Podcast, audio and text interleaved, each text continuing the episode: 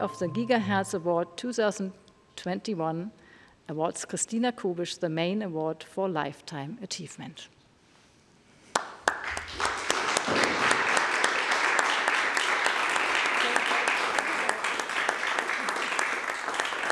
Congratulations, Christina Kubisch.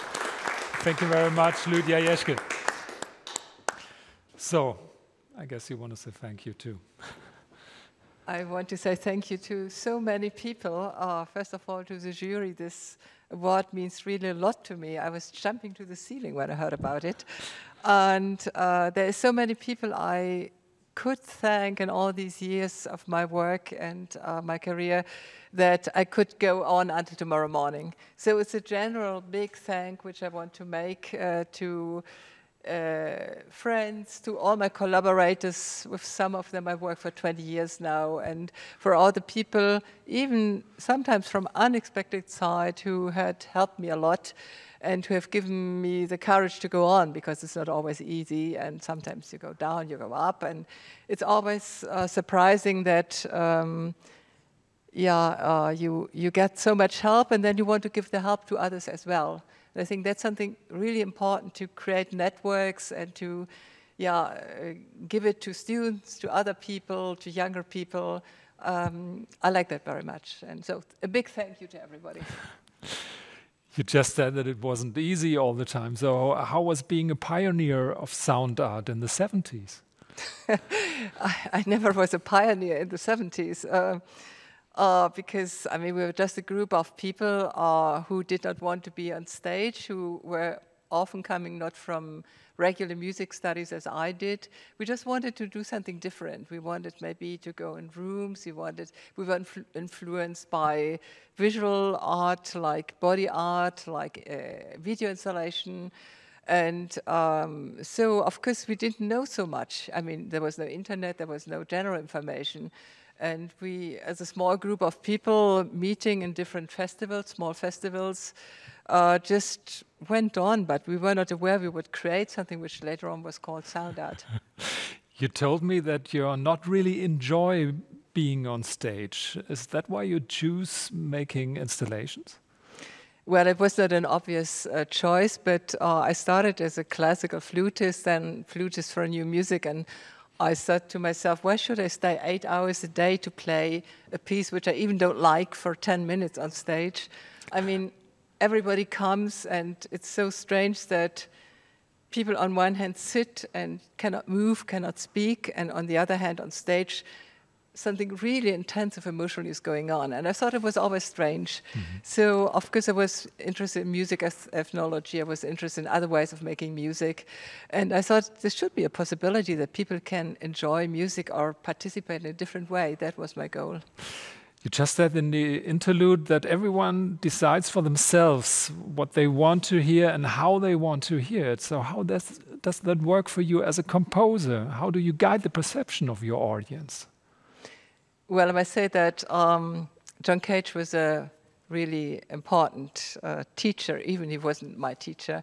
But you, um, you always have to find the balance between something you give to the people or to the public and then the choice they can make. It's not everything is not just by chance. And to have this balance is very difficult because sometimes I would like to be uh, more serious about it, sometimes I want to have more openness. And I think in some of my installation, you can just walk around and listen. In other, with induction headphones, you can really be your composer. You do your own work, mm-hmm. and um, I love looking at people when they're in my installation, they become the performer. That makes me really happy. We just heard in the laudation from Lydia, Lydia Jeschke um, that you find and invent spaces that we previously had no idea they existed. So, what are you looking for, and how do you find it?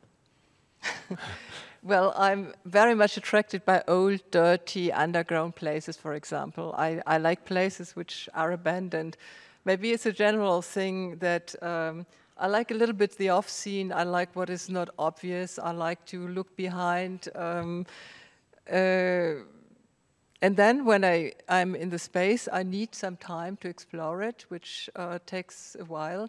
And then I think maybe this trace could be important or this part of the history. And so I did many, many site specific places which never can be repeated, which of course doesn't it make so easy for an artist to work because you don't have the piece which is played every night on a different stage. It's just there. And like for the gasometer, which was mentioned, we worked for two years and then uh, it worked on for one year permanently. Uh, but it was just so great to, to do this kind of work, which is so special and takes serious really what you find. It's not just putting something from one place to the next one, it's really going deep into something. In your electrical walks all over the world, you are working based on magnetic induction, so you work analogously. But um, what do you think as a sound artist about digitization and AI? Because you deal with um, digitization in your um, electrical works. Well, uh, I think there's not much sense in dividing analog and digital. Um, my question is what is the world today uh, doing with us and our way of communication? I make audible things you usually cannot hear, all the electromagnetic waves. And this morning, I had the chance to record for almost two hours the server rooms of the ZKM. and they are so intensive, I got so tired. And all this electricity going up and down, and I will make a new piece, which I want to call maybe The Secret Life of the ZKM or something. uh, but uh, I think it's important that people can make this experience. They work in a world they know and they hear something completely different. And of course, then a question raises what is true? What, what is really um, what I see? Is it really what I see or what I hear? And it's so different. So that's maybe what I want to do to, to put questions to the people and then they can decide. And of course, there's the pleasure as well. The electromagnetic sounds can be really beautiful, like heavy metal sounds. They can be very rhythmic, they can be sometimes boring, but it's, it's a world of its own. Mm. So you're still fascinated by these sounds because you're collecting them for more than 20 years now.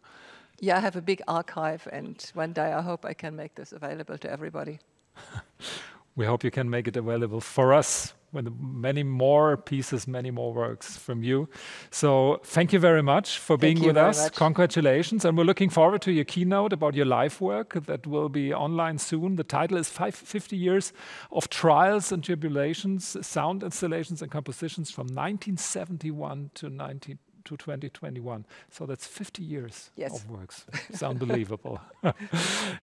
Thank you very much once again, Christina Kubisch. Thanks for watching us. Good night.